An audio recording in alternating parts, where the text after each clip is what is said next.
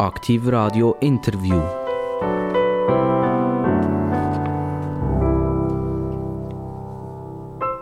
Aktiv Radio, das Radio mit den interessantesten Gästen in der ganzen Schweiz. Und heute ist mal jemand da, der riesengroß ist. Das Mikrofon hat fast keinen Platz gehabt, um es aufzunehmen. Er ist noch sehr jung. Trotzdem wird er uns ganz viel und ganz Interessantes erzählen Er macht etwas Kompliziertes. Ich sage immer kompliziert, weil ich sage, das Wort komplex ist eigentlich bei uns verboten, weil jemand, der sagt, es ist komplex, sagt eigentlich dem vis-à-vis, du bist sowieso ein Tödel, du verstehst sowieso nichts, oder? Also sagen wir da, es ist kompliziert, was er macht, aber er ist in der Lage, uns das relativ einfach können zu erzählen. Er heißt David zum Vornamen, Sutter zum Nachnamen. Also würde ich mal sagen, äh, ein gut bürgerlicher regionalen Namen, den wir hier mitbringen. Wir werden ein bisschen hören, was sein äh, Werdegang war. Ähm, er ist geboren 1988 und er hat ganz viel mit Daten zu tun. Und darum sage ich, es ist ein bisschen kompliziert, weil jetzt müssen wir versuchen, in dieser Stunde etwas sehr Abstraktes äh, so oben abzubrechen, dass Sie und ich das alle einigermaßen verstehen. Herzlich willkommen, David Sutter. Hallo zusammen, freut mich, dass ich da sein. David, ähm, du hast irgendwann entschieden, um Daten zu kümmern. Jetzt kann man sagen, es gibt ja eigentlich Schöneres. Man könnte ja zum Beispiel Rüebli pflanzen oder man könnte Bergsteiger werden oder man könnte Velorennfahrer werden oder vielleicht das ist jetzt vielleicht nicht so spannend, auf einer Bank zu arbeiten, aber du hast dich entschieden, du widmest dich den Daten und der Analyse, die Computer machen können. Wieso das? Das ist tatsächlich nicht ein bewusster Entscheid von mir. Ähm, ich habe mich sogar äh, einmal eine Zeit lang dafür interessiert, etwas Ähnliches zu machen wie Rüebli zu pflanzen. Was wäre das gesehen?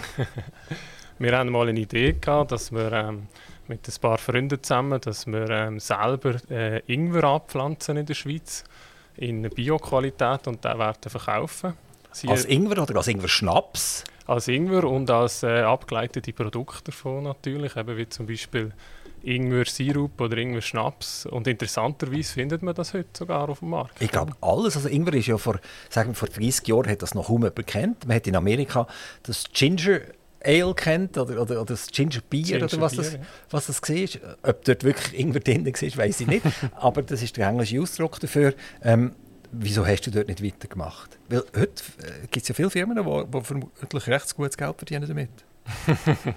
Ob sie gutes Geld verdienen, das weiß ich nicht.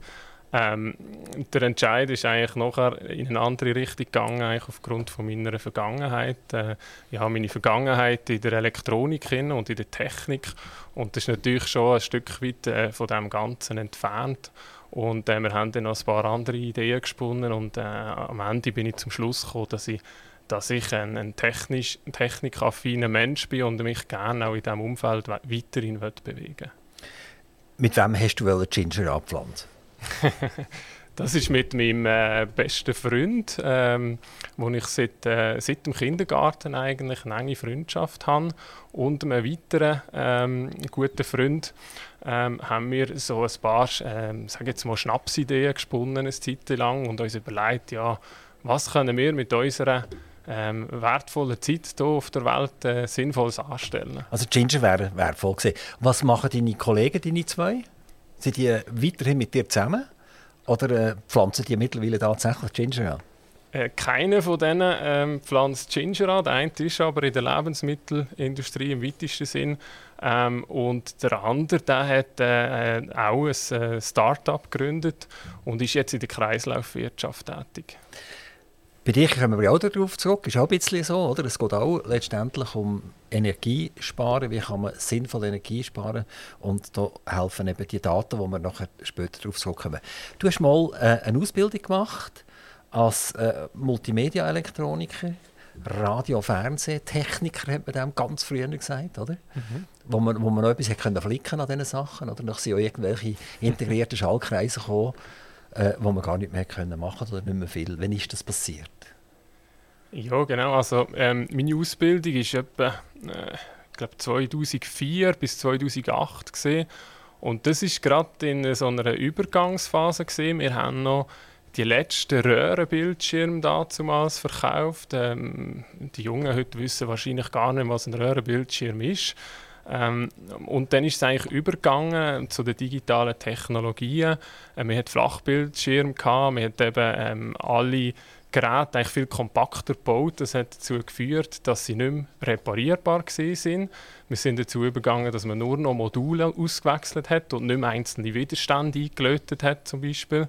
Das ist gerade so in einer Übergangsphase, gewesen, wo ich die Ausbildung gemacht habe. Man ist dann mehr übergegangen eben in, in, in, zum Beispiel in die ganze Automation, rein, ähm, in die Verknüpfung der Geräte und das ist so ein bisschen der Startpunkt dort. Und äh, dann hast du gemerkt, das kommt nicht gut und hast dir dann gesagt, jetzt soll ich mich um Ingwer kümmern. Ähm, ja, du hast das gespürt, oder? Man, man, man, spürt das, wenn man in einer Berufsgattung ist, wo immer mehr äh, auf die Seite geschoben wird. Oder? Genau, also ich habe das äh, gespürt ähm, und habe dann auch die Schlüsse entsprechend daraus gezogen. Es ist für mich eine sehr gute Basisausbildung gesehen ähm, in der Technik und ich bin dann sehr schnell eigentlich in die IT abgerutscht, wie das vielen dort ähm, passiert ist und habe dann lange Zeit ähm, im Bereich von Videoüberwachungssystemen ähm, die ganzen Systeme programmiert und, äh, und IT-Infrastrukturen dazu aufgebaut. Würdest du sagen, im heutigen Bereich von der IT hilft dir das immer noch, dass du weißt, was ein Röhren ist und wie, wie ein Strom fließt und äh, was ist eigentlich die Basistechnologie vom Ganzen, wo heute zwar ganz klein ist, aber eigentlich immer noch genau gleich funktioniert. Es kommt mir fast so ein bisschen vor wie bei den Betriebssystemen, oder? Die haben heute grafische Oberflächen und junge Leute wissen genau, welche Ikonen sie wo müssen woher schieben und wo sie müssen doppelklicken aber es fehlt im Prinzip der Rucksack hinten noch. Und die, mhm. die, die zielenorientiert sind, sehen, die sehen immer noch, wenn sie einen Doppelklick machen, sehen sie eigentlich gerade hinter noch Ziele, die eigentlich abläuft. Und wenn dann eben etwas wirklich nicht geht, dann kann man immer noch auf die Ziele drauf zugreifen, was der andere eben nicht kann. Mhm. Ist das dir so ein bisschen ähnlich gegangen? Ja, ich denke, es hilft definitiv, wenn man ein bisschen einen Hintergrund hat, einen technischen, und ein bisschen, ähm, vor allem ein Verständnis mitbringt, ähm, wie, wie die Systeme im Hintergrund aufbauen sind. Ja, das ist definitiv ein, eine Unterstützung. Und es gibt natürlich auch immer eine Nähe zu dem ganzen Thema nachher, wo man, wo man mitbringt. Ja. Also, du hast nicht Radio- Fernsehelektriker sein, du hast nicht, oder Elektroniker, Entschuldigung, du hast auch nicht Ingwer anpflanzen und verkaufen. Du hast auch nicht Ingerschnaps machen, sondern du hast entschieden, ich gehe weiter in die Ausbildung und hast äh, einen Master gemacht. Was war dort die Wahl? Gewesen? Dort hättest ja du in beliebige Richtungen können gehen Was hast du genau gemacht? Was basiert für die Master? Ja, ähm, das ist ein Stück weit ähm, von meiner ersten Ausbildung ausgegangen ähm, und von einem kleinen Unterbruch ähm, in, mein, in, meiner Berufstätigkeit. Ich habe äh, zuerst eine Ausbildung gemacht noch als Wirtschaftsingenieur und ähm, in der, während dieser Ausbildung bin ich das erste Mal in Kontakt gekommen mit dem Thema Energie und mit dem Thema Nachhaltigkeit. Ähm, das hat mich dort schon sehr fasziniert. Ich habe dann die Ausbildung abgeschlossen gehabt und ähm, bin äh, nach dieser Ausbildung auf eine längere äh, Weltreise gegangen, bin ein halbes Jahr ähm, um die Welt gereist und habe dort einerseits sehr viel gesehen ähm, in der weiten Welt draussen, wo mich extrem beeindruckt hat und aber auch extrem zum Denken angeregt hat im Sinne von, äh, von der Ökologie. Also ähm, als Beispiel ähm, hat man an, an, auf der anderen Seite von der Erde, an weit äh, entlegenen Stränden, wo kein Menschenseele war, hat man gesehen, wie viel Müll das dort angeschwemmt worden ist. Und der Müll ist nicht, nicht von diesen Leuten oder nur ausschließlich von diesen Leuten produziert, sondern das ist unser Müll, der dort Wo, wo ist dir das wird, besonders aufgefallen? Wo ist das gewesen?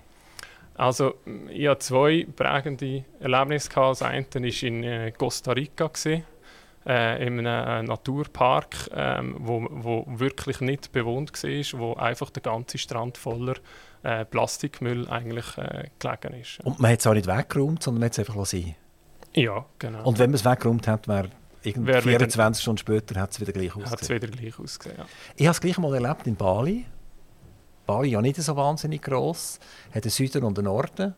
Und im Norden wunderschön, auch das Wasser wunderschön. Und im Süden, dort wo Touristen alle hergehen, dort schwemmt es effektiv, auch ich glaube von China her etc., schwemmt das Material, das ist unglaublich wie weit mhm. das, das Material fließt. Mhm.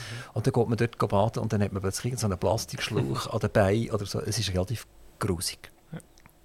Und äh, hast, hättest du auch können sagen, ich bleibe gerade und helfe euch, den, den, den Schrott loszuwerden oder so? Ja, das wäre wär sicher auch eine Möglichkeit gewesen. Ähm, aber ich habe mir dann auch überlegt, wo dass ich am besten kann einen Beitrag leisten zu dem ganzen Thema Nachhaltigkeit. Und ich wollte nicht wollen, Altlasten eigentlich aufräumen, sondern ich wollte mich eigentlich um die Zukunft kümmern. Das ist eine bewusste Überlegung von mir. Ich hatte in dieser Zeit natürlich auch sehr viel ähm, Zeit gehabt zum Lesen, zum mich informieren, zum äh, mich weiterbilden auch und ähm, habe mich dann entschieden, dass ich einen, einen konkreten Beis äh, Beitrag zur Nachhaltigkeit im Energiebereich leisten Aber dann bist du noch nicht so weit, sondern jetzt bist du studieren, oder? zuerst mal. Genau, ich habe gewusst, wenn ich das machen will, dann äh, lenkt meine technische Grundbildung noch nicht, sondern ich muss äh, ein, weiteren, äh, ein weiteres Päckchen in meinen Rucksack hinein tun, ähm, wo, mir, wo mir eigentlich die, die, die nötigen ähm, Fähigkeiten gibt, damit ich diesen Beitrag kann leisten kann. Und so bin ich eigentlich nachher zu meinem zweiten Studiengang gekommen. Das ist äh, ähm, Energie- und Umweltingenieur, gewesen, wo ich dann äh, nach meiner Weltreise eigentlich äh, gestartet habe. Und heute bist du Energie- und Umweltingenieur?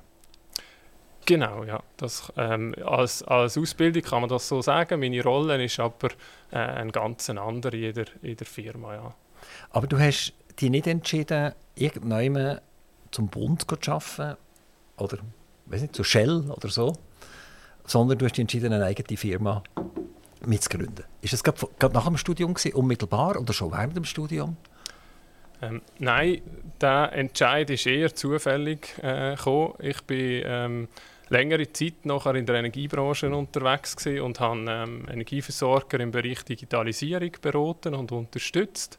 Ich Habe dort auch äh, geholfen, digitale Plattformen mit aufzubauen und bin dann aber ähm, ganz zufällig eigentlich ähm, wie man es so ein bisschen, auch sonst so gehört, bei einem Bier eigentlich, äh, mit einem, äh, äh, an einem Familienfest eigentlich in Kontakt gekommen ähm, mit meinem äh, einen Geschäftspartner, wo äh, die Idee mit sich herumgetragen hat, äh, die Firma zu gründen.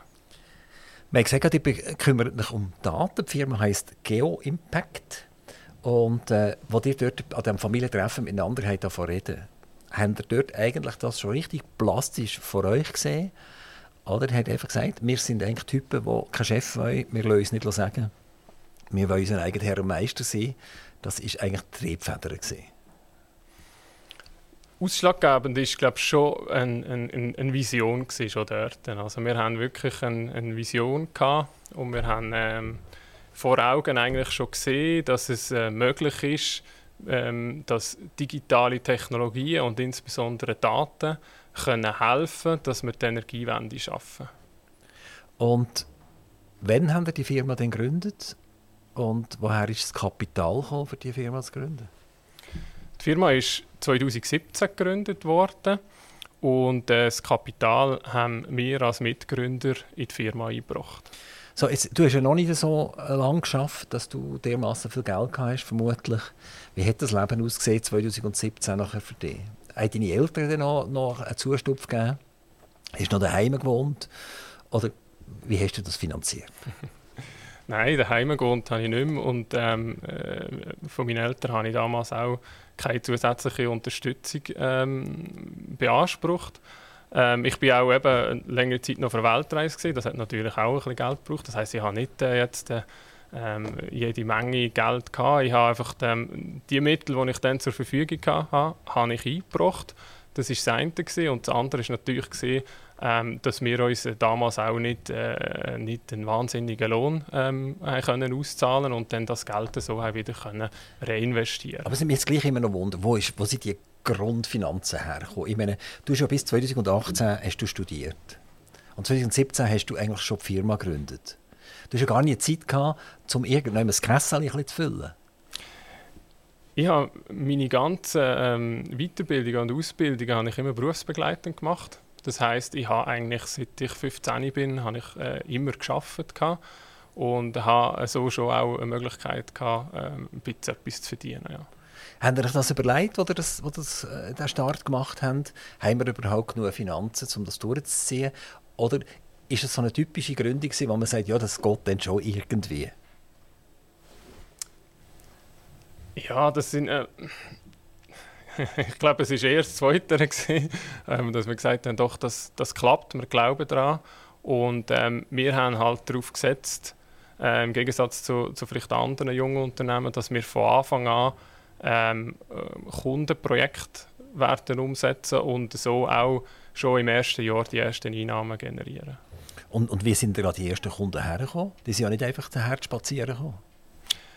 Ja, unsere, ähm, äh, meine Geschäftspartner und ich, wir haben dort schon ein, ähm, ein ausgeprägtes Netzwerk in der Energiebranche und haben natürlich so auch von dem können profitieren und äh, erste Kontakte können knüpfen. Hat es mal einen Moment gegeben in diesen fünf Jahren, wo ihr jetzt existiert, oder sechs Jahre jetzt dann gleich, glaube ich, ähm, wo, der, wo der gesagt hat, es ist jetzt gut, ich mache nicht mehr, du machst nicht mehr, es ist aufwendig, wir verdienen wenig oder nichts, es ist vorbei. Zum Glück ist es nicht zu diesem Moment gekommen. Ähm, wir, wir, sind sicher ein paar Mal kurz vor Trag gestanden. Ähm, ähm, das ist so, wenn man ein, ein Unternehmen äh, aufbaut und das vor allem eigenfinanziert macht, dann, dann, dann, kommt man ab und zu sicher an seine, an seine persönlichen Grenzen an. Ähm, wir haben aber ähm, auch das Glück, dass ich, äh, ich bin nicht allein unterwegs. Wir sind, ähm, wir sind eigentlich zu fünft und wir haben wirklich eigentlich so auch können das ein bisschen ausgleichen oder untereinander. Wie ist euch ein Modell? Sind ihr alle gleichberechtigt oder ist eigentlich mehr berechtigt? Ähm, ja, also es gibt schon Unterschiede jetzt äh, mittlerweile ähm, unter den Mitgründern aufgrund von der finanziellen Situation. Ja. Was heißt das für die Zukunft? Jetzt fühlt sich vielleicht jemand, der ein bisschen weniger beteiligt ist, fühlt sich ein bisschen benachteiligt, oder? Nein, ich, ich glaube, wir haben das Glück, dass wir, ähm, dass wir uns sehr gut verstehen untereinander und wir wissen, wer wo welche Stärken hat und äh, die können wir auch entsprechend so in der Firma einsetzen. Ja. Gehen wir mal über zu den legendären Daten. Wir haben die angekündigt als Datenschuffler ein bisschen. Ähm, die Firma GeoImpact hat Millionen oder vielleicht sind es mittlerweile Milliarden von, von Daten, die auf Computersystemen rumliegen und jetzt muss man etwas Gescheites daraus machen. Ist das die Basisidee von Anfang an, die ihr euch getroffen habt? Ihr gesagt, wir machen eine mega Datensammlung. Wir werden eine Art so ein technisches Google-System aufbauen. Oder ist das eigentlich geworden in der Zeit, wo die Firma gegründet hat? Also Daten sind schon von Beginn an ein, ein wichtiger Teil von unserem Geschäftsmodell, das haben wir gewusst. Und äh, wir haben das auch ähm, bewusst eigentlich in die, in die Richtung nachher entwickelt. Also Daten sind ja sehr etwas Abstraktes, oder? Also man muss ja relativ weit, weit denken. Wenn wir jetzt vielleicht das, das Geheimnis mal schnell auspacken also ein Beispiel machen was GeoImpact macht, dann ist das ich sage jetzt, ich bin einer, der äh, eine Solarfirma hat, also ich tue Photovoltaik auf Dächer rauf. Und ihr habt jetzt so viele Daten, wo ihr dem könnt sagen dort lohnt es sich noch, zu akquirieren und dort lohnt es sich eigentlich eher nicht mehr. Dort haben wir schon eine relativ hohe Dichte. Oder du kannst beispielsweise sagen, der hat jetzt schon 20 Jahre das gleiche äh, Solarfeld auf dem Dach oben. Das wäre wahrscheinlich etwa nötig, dass er ein effizienteres drauf tut, kann mal dort anklopfen. Jetzt ist ein relativ weiter Weg, selbstverständlich. Da kommen wir nachher darauf zurück, von diesen Rohdaten, bis es so weit ist, dass du diese Auskunft kannst geben kannst. Ist das die Grundidee der Firma? Ja, unser Ziel war immer, dass wir ähm, unseren Kunden gute Entscheidungsgrundlagen bieten. Und gute Entscheidungsgrundlagen, das hat für uns als, als Ingenieure hat das bedeutet, dass man gut informiert ist, bevor man eine, eine bewusste Entscheidung kann fällen kann. Und das bedeutet auch, dass man bei einer Entscheidung verschiedene Aspekte kann mit berücksichtigen. Also das heißt jetzt gerade ähm, im Bereich Energie ist es zum Beispiel wichtig, dass man nicht nur ähm, der ökologische Aspekt zum Beispiel berücksichtigt, sondern auch noch der ökonomische Aspekt kann mit berücksichtigen. Und um so eine äh, bewusste Entscheidung zu fällen, ähm, sind Daten und natürlich die Informationen, die man aus den Daten heraus kann generieren eine wichtige Basis. Ökonomie, Ökologie, wenn ich schnell die Ausfahrt aus der Autobahn darf nehmen, letztendlich ist ja alles Ökonomie, oder? Und äh, sehr oft hat man einfach ein Ökologiehütchen nachher noch an, aber im Hintergrund ist gleich wieder, wieder das Geld verdienen und dann kann ich sagen, du kannst jetzt 30% Strom sparen aber eigentlich interessiert mich das eigentlich, äh, ich sage jetzt, null und nichts theoretisch. Ich will eigentlich mein Produkt einfach an den Mann bringen. Ähm, wie spürst du das so bei euren Kunden? Sind das alles Sättige mit violetten Halstüchern, die effektiv rein ökologisch denken? Oder äh, ist das da knallharte Ökonomie, wo die Ökologie eigentlich, ich sage es jetzt ein bisschen negativ, missbraucht wird, um ökonomisch ein Resultat zu erzielen? Also das ist bei unseren Kunden ähm, sehr unterschiedlich, aber grundsätzlich kann man schon sagen, dass am Ende des Tages ist es ein finanzieller Entscheid, den man fällt. Und das ist schon auch immer im, im, im Vordergrund auch bei unseren Kunden. Ähm, ist natürlich, unsere Kunden sind, sind, sind Unternehmen, sind aber auch Gemeinden oder Kantone und schlussendlich müssen die äh, wirtschaftlich unterwegs sein. Und das bedeutet auch, dass man die Wirtschaftlichkeit immer muss mit berücksichtigen. Aber wir spüren schon auch eine Tendenz, dass die Ökologie immer eine wichtigere Rolle einnimmt. Also das ist auch eine Entwicklung, die wir ja in der Gesellschaft sehen, dass ähm, gerade wenn wir jetzt Gemeinden oder Kantone anschauen, dort gibt es immer mehr ähm, äh, der ökologische Aspekt, der nachhaltige Aspekt, der äh, von der Bevölkerung eigentlich verlangt wird. Ja. Ist die Ökologie und die Ökonomie in dem Sinn eigentlich nicht zu trennen, kann man sagen. Also es, es macht ja Sinn, äh, auch unser Rädchen am Laufen zu halten, wenn jemand etwas Ökologisches macht, dass er auch ökonomisch nachher einen gewissen Profit hat. Was ja das Schöne ist an den heutigen Technologien, ist, dass eben äh, die Ökologie und die Ökonomie äh, einhergehen. Also gerade wenn man jetzt ein, du hast vorhin ein Beispiel gebracht von einer Solaranlage, wenn man eine Solaranlage betrachtet, eine Solaranlage zu investieren, ist ganz klar ökonomisch und ökologisch sinnvoll und das ist nicht wegzureden. Der Endkonsument ist ja eigentlich fast nicht in der Lage, zu überprüfen, ob das stimmt, was einem nachher gesagt wird. Also nehmen wir jetzt eure Daten und eure Daten gehen über zu dem Photovoltaikanbieter und der akquiriert jetzt. Der geht mein Dach ausmessen, das macht er mittlerweile vollautomatisch, er muss nicht mehr rumkraxeln. Dank euren Daten weiss er, aha, da kann ich 120 äh, Quadratmeter Photovoltaik setzen. Das Haus ist so und so groß und jetzt macht er vollautomatisch eine Offerte daraus. Das heisst, er kann mehr oder weniger auf Knopfdruck gibt euch vielleicht noch an, was kostet das bei mir, ein Quadratmeter Photovoltaik, und was kostet der Wechselrichter und äh, was kostet das und, und dann macht es Blutsch und dann kommt eine Offerte raus. Jetzt, der Endkonsument ist ja eigentlich fast nicht in der Lage zu verstehen, was da wirklich hinten rauskommt. Ähm, wenn das alles vollautomatisch passiert und gar niemand mehr so richtig kontrolliert, kann das auch sein, dass man da völlig falsche Offerten bekommt, die letztendlich nachher überhaupt nicht stimmen. Also das ist so. Es ist ähm, natürlich, ähm, je mehr dass man etwas automatisiert, umso mehr ähm, tut man sich auch natürlich nachher auf das Resultat äh, schlussendlich verloren. Was wir dort machen, ist, wir sind immer transparent, woher dass die Daten kommen, welche Daten dass wir dann miteinander in Verbindung bringen und verarbeiten und geben so eigentlich wie das Zusatz, äh, die Zusatzinformation zu den Daten immer mit.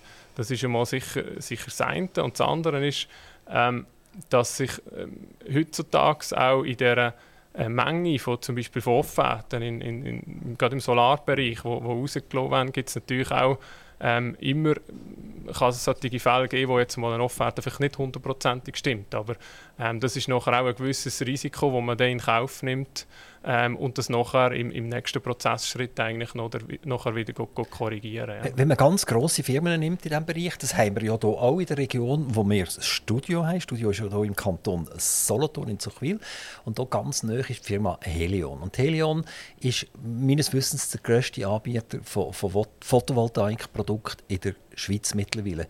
Die wachsen wie wahnsinnig und man reißt ihre Anlagen zur Hand aus. Das heißt, die müssen automatisiert sein. Und die haben auch, wenn ich mich richtig erinnere, selber Software geschrieben. Sind mit solchen Firmen dann auch in Verbindung, dass sie im Prinzip nicht immer wieder alles müssen erfinden sondern dass sie eure Datensubstanz nutzen? Das ist ganz genau die Grundidee von, von, von unserer Plattform Swiss Energy Planning, die wir entwickeln und betreiben dass nicht jedes Unternehmen in der Schweiz die Grundlagenarbeit selber muss machen muss, sondern wir machen das einmalig ähm, und wir machen das in einem sehr ähm, hohen Ausmaß. Und dann können wir ähm, die Grundlagen allen Player auf dem Markt zur Verfügung stellen.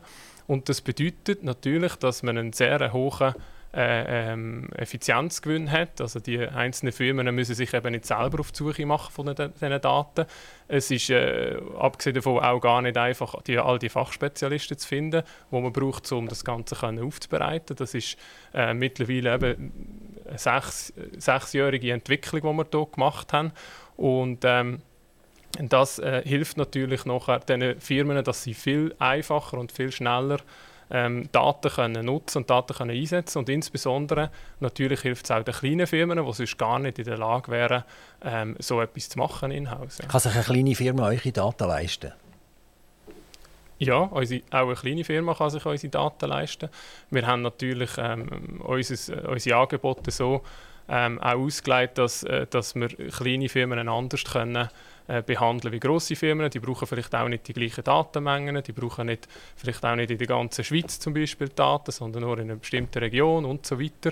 Und das tun wir natürlich auch bei uns mit berücksichtigen. Also eigentlich habt ihr fast eine Ölquelle angezapft, kann man sagen, oder? Ihr habt mal Daten sammeln, ihr müsst weiterhin Daten sammeln und letztendlich haben wir einen, einen mega Multiplikator. Also, da kommt ein neuer Kunde, der gibt fast nichts mehr zu tun, sondern, sondern den könnt ihr einfach einspeisen, ein paar Parameter eingeben und hoppla, und dann könnt ihr ihm eine Rechnung schicken. Also, dass er nichts mehr zu tun gibt, würde ich so jetzt nicht, äh, nicht sagen. Ähm, das mit der Ölquelle, das ist sicher eine, gute, äh, äh, sage jetzt eine gute Analogie. Also, wir, wir, wir schauen Daten auch wirklich als Rohstoff an in der Schweiz. Und ähm, der Rohstoff Daten, der fördert eigentlich die digitale Innovation in der Energiebranche. Und das ist sicher, äh, sicher eine ganz wichtige äh, Quelle, die wir in Zukunft auch verstärkt werden nutzen. Das sieht man zum Beispiel auch, ähm, dass äh, der Bundesrat kürzlich ähm, Daten wirklich als Infrastrukturressourcen betrachtet hat. Also das bedeutet, dass Daten eigentlich eine Infrastruktur sind, wie wir jetzt zum Beispiel Strassen haben in der Schweiz. Also auf dieser Ebene ähm, ist, sind im Moment Daten auch ähm, politisch angesiedelt. Wer ist jetzt der Kunde? Ist das ein Mollermeister? Ist das eben der Photovoltaikinstallateur? Ist das der Elektriker? Ist das eine grosse Firma, die Lampen verkauft? Wer ist so der Normalkunde von GeoImpact?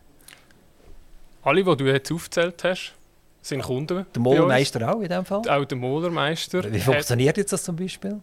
Genau, also ein Molermeister hat zum Beispiel die Herausforderung, dass er äh, bei einem Angebot muss wissen wie viel Farbe brauche ich. Wie viel Farbe brauche ich und wie lange habe ich für das Haus.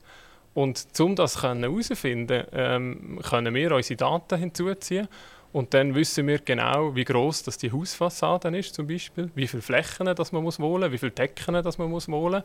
Und auf der Basis von diesen Informationen kann man eine Kalkulation machen und äh, der Monomeister kann eigentlich automatisiert einen Preis generieren. Also du kennst von einem Haus die effektive Außenfläche. Du weißt, wie viele Fenster und wie groß die Fensterfläche sind. Das weißt du.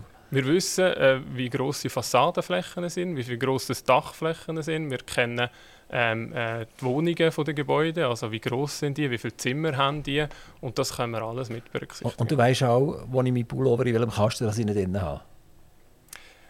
Ich weiß vielleicht nicht, äh, welchen Pullover du im Kasten hast, aber ähm, ich kann eine Einschätzung machen, welche Pullover das du kaufst, zum Beispiel.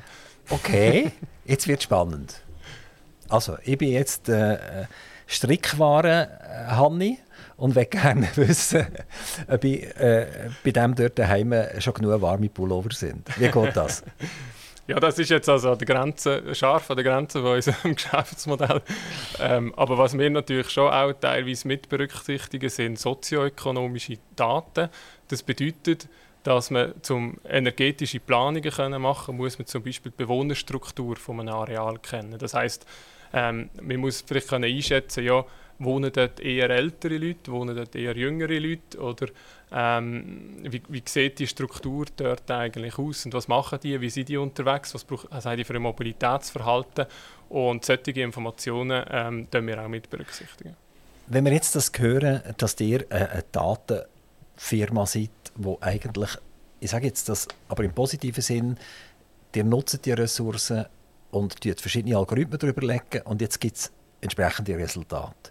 Wieso braucht es einen Geo-Impact? Ich meine, Google ist in der Lage, mit ihrem Crawlen, was sie weltweit machen, vermutlich auch die äh, Grundbuchdaten zu holen. Sie sind auch in der Lage, die GIS-Daten, also GIS, das sind ja die Geoinformationssysteme, die heute viele Kantone haben, wo jeder Privat übrigens das kann abrufen kann. Also unser Kanton, jetzt der Kanton Solothurn zum Beispiel, hat das auch. Da kann jeder Privat kann selber das GIS aufrufen und äh, ein Gelände ausmessen und sehr, sehr viele weitere Daten. Ihr habt ja nichts anderes gemacht, jetzt, als die Daten zu holen. Und ihr könnt die jetzt einfach sammeln, zusammenbringen und nachher analysieren. Ich komme wieder zurück. Google könnte ja das auch machen und macht ihr das allenfalls auch. Google hat allenfalls die Daten auch. Warum braucht es überhaupt noch einen Geo-Impact? Also zuerst einmal hat Google natürlich nicht all die Daten, die wir haben. Ähm, und Google hat auch nicht so ein spezifisches Interesse jetzt gerade bei uns in der kleinräumigen, heterogenen Schweiz all die Daten sich äh, zu beschaffen und anzueignen, um nachher ähm, den Markt können zu bedienen. Und das ist sicher auch ein, ein, ein Vorteil, wo, wir haben, ist, wir sind ähm, auch natürlich auf die Schweiz fokussiert. Wir kennen die Schweiz sehr gut, wir kennen die äh, föderalistischen Systeme in der Schweiz. Das heißt, wir tun nicht nur Daten auf, auf äh, Schweizer Ebene ähm, zusammenbringen, sondern wir gehen wirklich auch äh, bei den Kantonen die Daten zusammenholen oder wir gehen sogar auf Gemeindesebene die Daten beschaffen. Und das ist etwas, was äh, Google nicht macht. Und Aber die Daten liegen alle digital schon vor. Also ihr könnt nicht mit dem Einkaufskörper auf die Gemeinde hinterfultigen und sagen, ich hätte gerne eure Daten. Nein, da bräuchten wir ein bisschen mehr äh, Mitarbeitende als die 15, wo wir jetzt sind. Ähm, wir haben wirklich den Ansatz, dass wir das alles im digitalen Raum machen. Das heißt, wir verwenden auch nur Daten, die in irgendeiner Form im digitalen Raum vorhanden sind. Und, ähm, und wir haben nicht die Möglichkeiten, dass wir jetzt ähm, noch immer vor Ort gehen und schauen, ja, wie groß ist jetzt das Fenster. Also selber, oder selber einscannen oder so, irgendwelche genau. Blätter auf den Gemeinden oder so, das macht also, er nicht. Ja, wir machen das am Rand. Es gibt, es gibt gewisse Anwendungsfälle, wo man, wo man solche Digitalisierungsprozess muss mit berücksichtigen muss. Äh, du hast gerade das Beispiel Gemeinde gebracht. Und Gemeinden haben äh, natürlich die Herausforderung, dass sie müssen, ähm, all die Gebäudedaten immer aktuell halten. Sie müssen zum Beispiel immer wissen, wo welche Heizung installiert ist in, in ihrer Gemeinde. Und wir bieten dort eigentlich den Gemeinden Unterstützung an, um eben von einem äh, Papier, also von einem äh, Stück Papier oder von einem Excel oder so, die Daten äh, in eine Struktur hineinzubringen, damit man sie nachher wieder kann verwenden für die Energieplanung. Es ist ein Artikel in der Zeitung aktuell, wo Gemeinden, das ist eine Repla-Organisation, bekannt gibt, dass sie ein Tool hat, wo sie sehen, wo überall Ölheizungen sind, beispielsweise. Ist das eine Zusammenarbeit mit euch? Ja, das ist eine Zusammenarbeit. Ähm, wir sind im letzten Jahr mit der Repla äh, in einem Projekt gewesen, mit der Repla und der, und der BSB und Partner.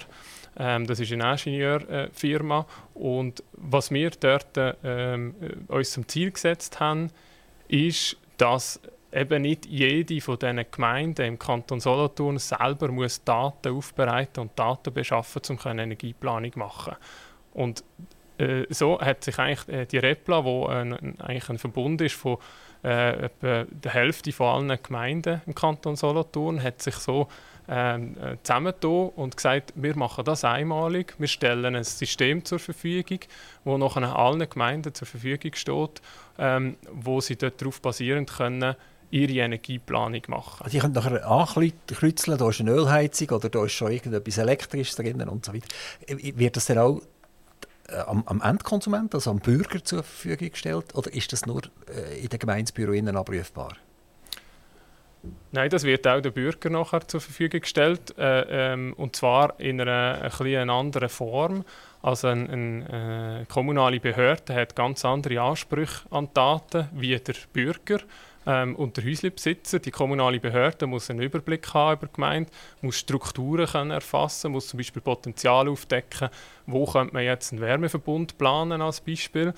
Aber der Bürger als Endkunde eigentlich, sage ich jetzt mal, der will ja nur wissen, was an seinem konkreten Standort möglich ist. Also wenn ich ein Häuschen besitze in, äh, ähm, in einer Gemeinde, wo, wo mit uns zusammen schafft, ähm, dann habe ich die Möglichkeit, als Häuslebesitzer ähm, auf die Webseite von der Gemeinde zu gehen und ich gebe dort meine Adresse ein und sonst nichts. Ich muss einfach die Adresse eingeben und äh, nachher komme ich eine automatisierte Empfehlung über, basierend auf der Energiestrategie von der Gemeinde, basierend auf den Daten von dem spezifischen Gebäude, wo mir nachher sagt, äh, als Beispiel, welche, Heizung, welche Heizungstypen das ich einsetzen kann die Daten sind jetzt veröffentlicht worden und auch die Kosten sind veröffentlicht worden. Die haben etwa 100.000 Franken zur Verfügung gehabt, für das Projekt zum Fliegen zu bringen. Also sind ja nicht nur eure Daten. Da ist die ganze äh, Algorithmengeschichte noch drin, da ist die ganze Webgeschichte drin. Also man muss es ja visualisieren. Mhm. Es muss irgendwann ein Host sein, wo das nachher abrufbar ist und das muss weiterhin geführt werden.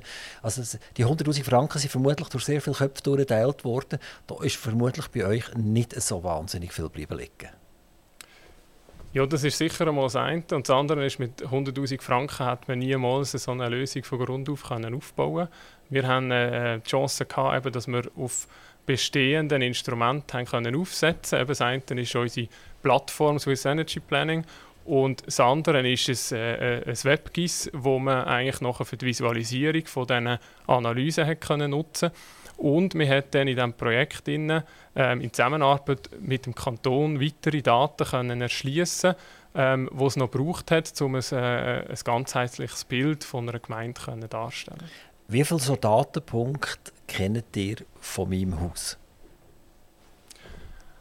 Also ja, gestern gerade zählt, wir haben etwa eineinhalb Milliarden Datensätze äh, bei uns Und was im, heisst im System. Das auf, auf mein Haus? Was heisst das? Äh, das heisst, dass wir ähm, für das Haus, je nachdem, wir haben nicht überall gleich viele Informationen, aber haben wir etwa rund 600 äh, verschiedene Informationen. Kannst du dir schnell die 600 Punkte auflisten? Ich habe das Gefühl, das wird äh, zeitlich jetzt nicht mehr, nicht mehr ausgehen. Nehmen wir, nehmen wir die wichtigsten, die von diesen 600. Nehmen wir, sagen wir die 10 wichtigsten. Nehmen wir mal ähm, ein paar spannende äh, ähm, Informationen. Gerade im Energiebereich ist sicher ähm, der Wärmebedarf von einem Gebäude. Wir haben äh, den Strombedarf und das können wir über unsere eigenen ähm, Algorithmen eigentlich modellieren. Wir kennen zum Beispiel das Baujahr, wir kennen das Volumen von einem Gebäude, wir kennen die Renovationen, die in einem Gebäude gemacht worden sind. Wir wissen, welches Solarpotenzial das, das Gebäude aufweist auf dem Dach und an der Fassade und wir wissen zum Beispiel auch, welche Wärmepotenzial das ähm, an diesem Standort verfügbar sind. Das heißt, ähm, haben wir einen Wärmeverbund in der Nähe oder kann ich hier eine Wärmepumpe mit einer Erdsondenbohrung ähm, in Betrieb nehmen? Genau, also die Erdsonde ist ja eine Sache, die jedes Mal noch muss bewilligt werden muss. Und sehr oft wird sie ja nicht bewilligt nachher. Wie, wie weißt du das, ob, ob das mir wahrscheinlich bewilligt wird oder wahrscheinlich eben nicht? Also ich weiß nicht, ob es schlussendlich bewilligt wird, weil das ist nachher ein, ein Einzelentscheid, wo, wo nachher der Kanton eigentlich fällt. Ähm, aber wir wissen natürlich, wo das die Zonen sind, ähm, also die äh, geologischen Zonen, wo man grundsätzlich eine Erdsondenbohrung in Betracht ziehen und wo nicht. Also ihr kennt nicht nur die Oberfläche, du kennst nicht nur Quadratmeter von meinem Haus und mein Dach kennst du, meine Fenster kennst du etc. Und du kennst auch das Baujahr von meinem Haus, sondern du weißt auch noch genau, dass mein Haus eigentlich auf einer Geologie X steht, auf Fels oder auf Kalk oder auf Kies oder was auch immer. Das weißt du.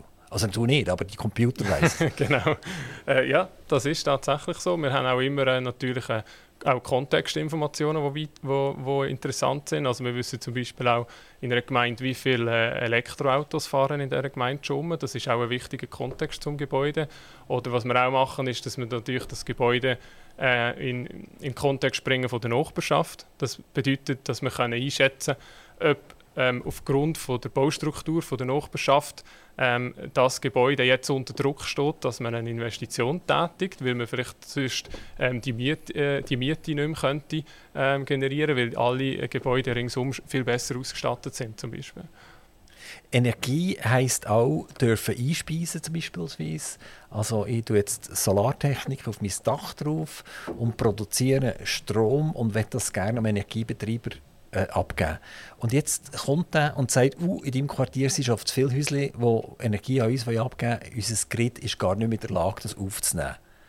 Seht das euer System auch?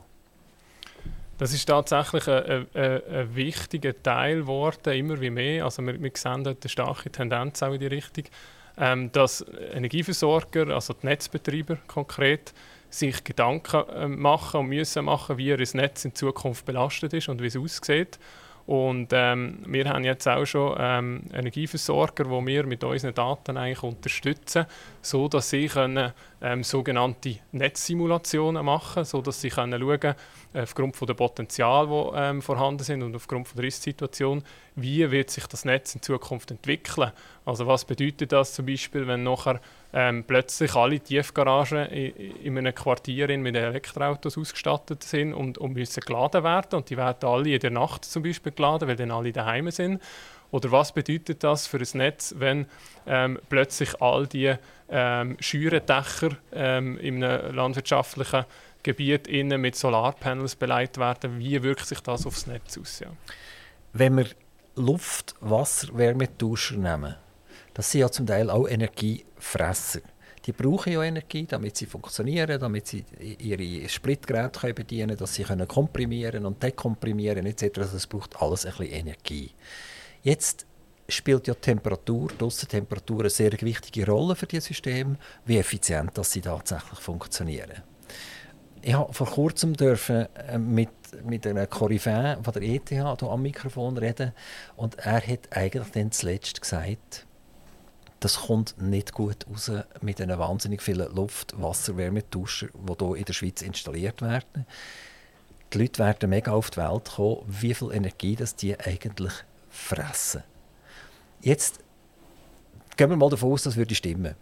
Und deine Systeme und deine Daten verführen eigentlich alle Leute zu irgendwelchen Luft-, Wasser-, Wärmetauschern zu installieren und du machst die Situation eigentlich noch schlimmer werden solche Sachen eigentlich auch berücksichtigt, dass man sagt, das ist nicht nur positiv, sondern das kann auch für die Umwelt extrem negativ sein.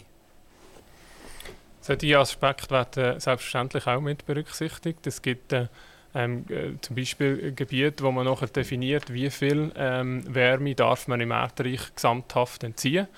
Das ist sicher einmal das eine, dass man nachher... Das Bohrungen jetzt, oder? Bohrungen, dass man nicht eine Überlastung nachher hat, oder? Also eine Überlastung von diesem Erdreich. Ähm, und das andere Thema ist natürlich, dass man auch äh, einen, einen Strominput braucht, um die Wärmepumpen zu betreiben. Das ist so. Der ist natürlich ähm, sehr viel geringer, als wenn man das über ein anderes Energiesystem wird, ähm, betreiben wie zum Beispiel eine Ölheizung.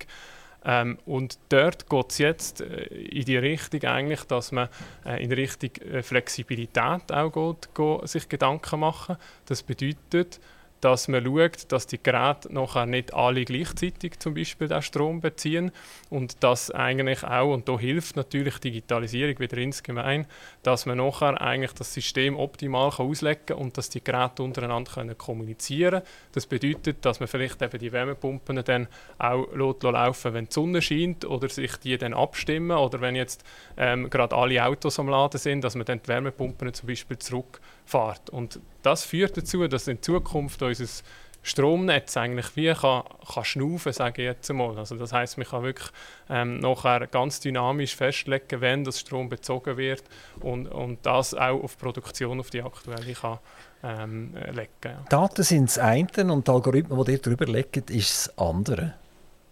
Ähm, wie, wie, stark kann ich eigentlich Go Impact vertrauen, dass dort Leute am Werk sind, die Algorithmen schreiben und entwickeln, die tatsächlich auch funktionieren und nicht irgendwelche groben Stoss rauskommt? Du kannst uns natürlich äh, ganz klar vertrauen, das ich darf dir gar nicht anders sagen jetzt. Ähm, nein, also äh, Spaß beiseite. Also wir, äh, wir haben natürlich bei uns ähm, Fachspezialisten ähm, im, im, Einsatz und was vielleicht auch eine Spezialität ist äh, von uns, ist, dass wir nicht rein nur aus der IT- und Programmierungsecke kommen und äh, ähm, nur so ein bisschen die äh, die methodischen Aspekte berücksichtigen, sondern wir haben wirklich auch Fachspezialisten aus dem Energiebereich, ähm, wo das Wissen, das Energiewissen auch mit können einbringen Und das bedeutet, dass wir eigentlich in einem interdisziplinären Team arbeiten und für die Fragestellungen noch das Wissen eigentlich zuziehen, was es braucht, um eben glaubhafte äh, Aussagen können zu treffen. Ihr habt 600 Parameter pro Haus. Ich selber bin aktiv auch in der Gebäudeautomation und ich sehe, wie kompliziert das, das zum Teil ist, wenn wir schon so sieben, acht Triggers haben, wo, wo irgendeinen Input geben, dass etwas Gescheites hinten noch rauskommt. Ihr habt jetzt 600 Datenpunkte, die logisch super miteinander verknüpft werden müssen. Wer ist da der Entscheider, der sagt, von diesen 600 nehmen wir jetzt die 54 und die tun wir über diese Art Algorithmen überhaupt auswerten. Also im, im, im Normalfall ähm, gehen wir so vor, dass ähm, unser Kunde eine konkrete Fragestellung hat. Also nehmen wir als, äh, als Beispiel, ähm, wir wollen herausfinden, wo in Zukunft in einer Gemeinde ähm, viele Elektroladestationen gebaut werden, in den Tiefgaragen. Ähm, dann setzen wir uns mit den Fachspezialisten vom Kunden, das sind dann eben zum Beispiel die Elektromobilitätsspezialisten, zusammen und definieren, was die Analyse soll mit berücksichtigen. Und das wird in Wort gefasst, in, in, in, in einem Gespräch, in, in einem Workshop. Und ähm, was wir nachher machen, ist, dass unsere äh, ähm, Fachspezialisten auf unserer Seite das nachher äh, entsprechend übersetzen für Technik, also für die Entwickler. Und das Übersetzen heißt eben genau das Mapping zu machen zwischen den Bedürfnissen der Kunden und unseren Daten. Und das macht ein Mensch. Kann ich eigentlich das auch selber machen? Gibt es irgendeine Oberfläche auf eure Daten drauf, wo ich selber ein bisschen spielen kann und sage, jetzt nicht mich mal Wunder, äh, wie viele Strassen sind breiter als 8 Meter? Äh, wie viel Rotlicht gibt es hier in der Umgebung und wie lange habe ich vermutlich, um den Verkehrsstrom von A nach B zu bringen. Und dann tue ich, halt noch ein Rotlicht mehr setzen zum Beispiel. Also ich tue, ich richtig spielerisch mhm. an dieser Geografie umfingerle und sagen, okay, das bringt es und das bringt es nicht. Also das wäre jetzt mhm. beispielsweise Verkehrsflussberechnungen. Mhm. Wir bieten Möglichkeiten äh, mit unserer Plattform, um genau das zu machen. Ähm, wir haben eigentlich eine Ausprägung. Ähm, das ist eine Web-Applikation, wo man wirklich kann über, ein, über eine Bedieneroberfläche kann go, ähm, äh, sich die Sachen zusammenzuklicken. Aber die andere Variante, und das ist vor allem interessant natürlich für ähm, größere Firmen auch, ist, dass wir das alles als Schnittstelle zur Verfügung stellen. Das bedeutet, dass ein, eine Firma auf all unsere Daten kann zugreifen über technische Systeme und die nachher in ihre Prozesse und in ihre Systemarchitektur integrieren. Und dann können sie die Logiken selber aufbauen. Und ich als Endanwender, jetzt als Häuslebesitzer, kann ich bei euch auf Daten auch direkt darauf zugreifen, kann ich www.geoimpact.ch machen und kann ein bisschen spielen mit meinem Haus und schauen, was passiert. Oder habe ich keinen Zugriff auf die Daten? Wir als GeoImpact wir bieten nicht direkt an einen Endkunden an, sondern äh, wir sind im B2B-Bereich. Das heißt, äh, unsere Kunden sind Firmen oder Gemeinden. Ähm, der Endkunde hat nachher Zugang über unsere Kunden. Das heißt eben über eine Gemeinde, ähm, wo zum Beispiel das Energieportal äh, zur Verfügung stellt oder über einen Energieversorger. Fällt es dir eigentlich schwer, den Leuten zu erzählen, was du überhaupt machst? Nein, eigentlich nicht. also, du hast es jetzt eigentlich tiptop gemacht, muss ich sagen. Aber wir haben jetzt doch recht lange Zeit gehabt, um ein bisschen zu verstehen, das Modell zu verstehen. Und jetzt, wenn du in der Beiz bist und du musst jemandem rasch erklären in, in zwei Minuten, was du eigentlich machst und was dir eigentlich macht. Was ich dort ähm, oft natürlich mache, ich zücke einfach mein Handy und gebe seine Adresse ein bei uns auf der Plattform und zeige, was wir alles wissen über sein Gebäude. Und dann ist eigentlich äh, in den meisten Fällen ähm, äh, sieht man schon leuchtige Augen auf der Gegenseite. Also du darfst das machen, aber er hat kein Interface, um das selber zu machen. Genau.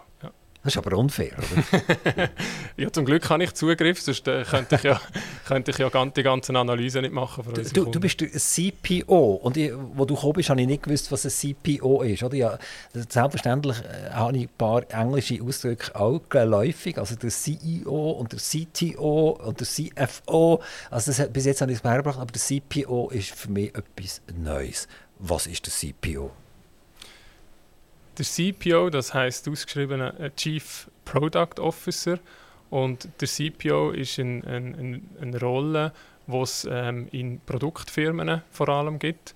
Und ähm, der Hintergrund ist, dass ähm, wenn man das Produkt entwickelt, dass man äh, das Produkt ähm, natürlich äh, sehr stark an Bedürfnisse des Kunden ausrichten Und die Rolle des CPO ist eigentlich genau das, nämlich dass man die Bedürfnisse der Kunden und vom Markt aufnimmt und das nachher in die Technik transportiert und ähm, äh, entsprechend in, in dieser Software nachher abbildet. Also bei dir wäre ich richtig, also ich würde jetzt kommen als Laie zu dir und würde formulieren, was wir eigentlich suchen und wie wir es gerne auswerten und das würde ich dir alles so ein bisschen laienhaft darstellen, dann wäre ich bei dir richtig, weil du kannst das transformieren und äh, zu deinen technischen Leuten hinterbringen.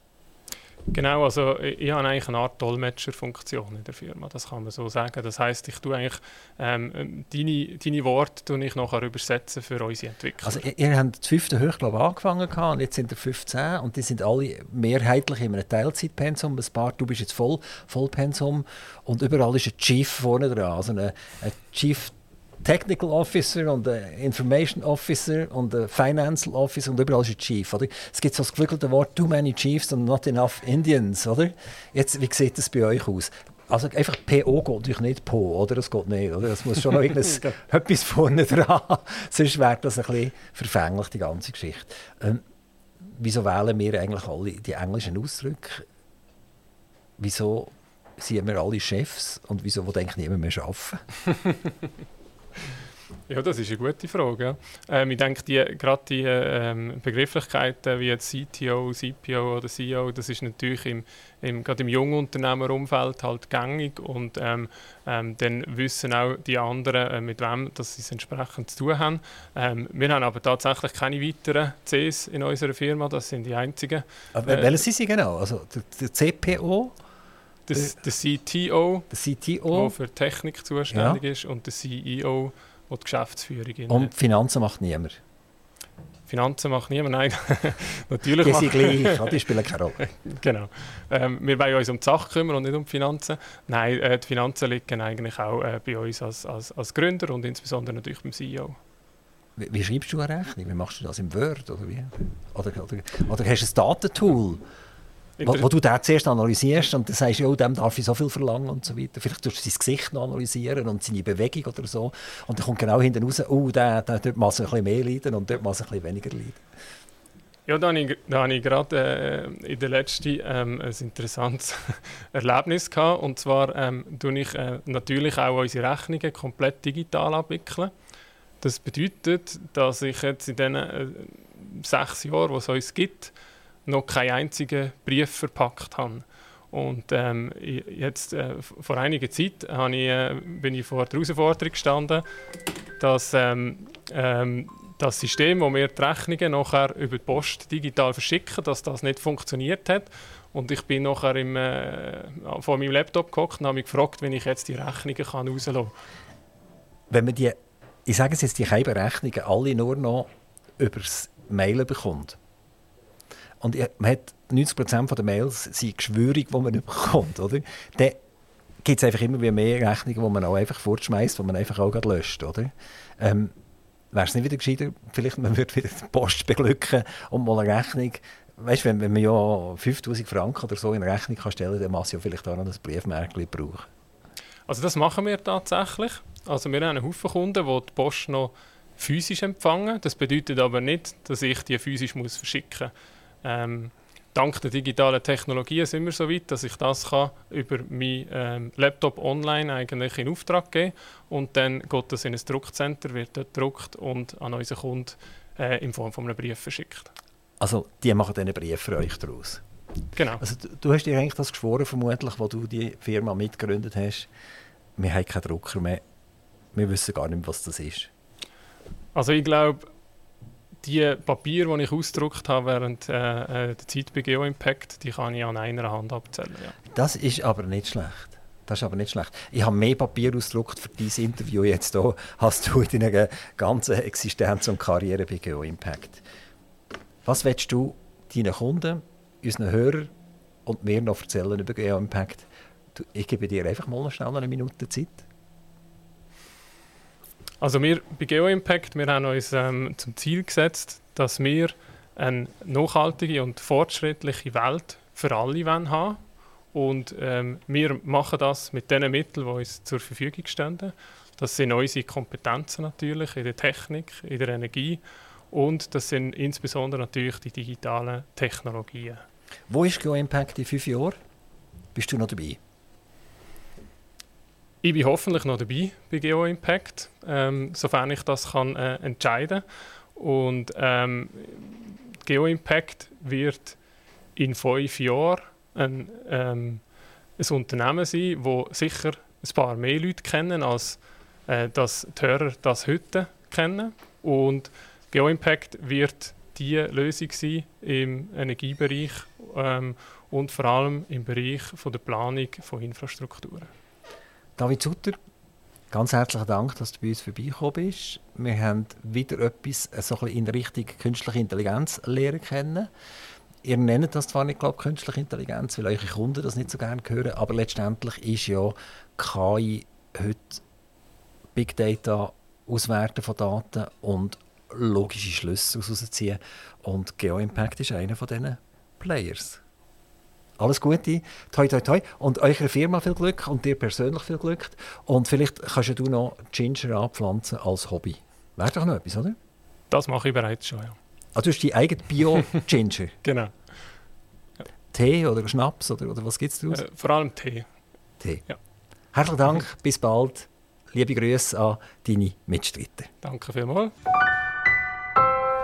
Aktiv Radio Interview.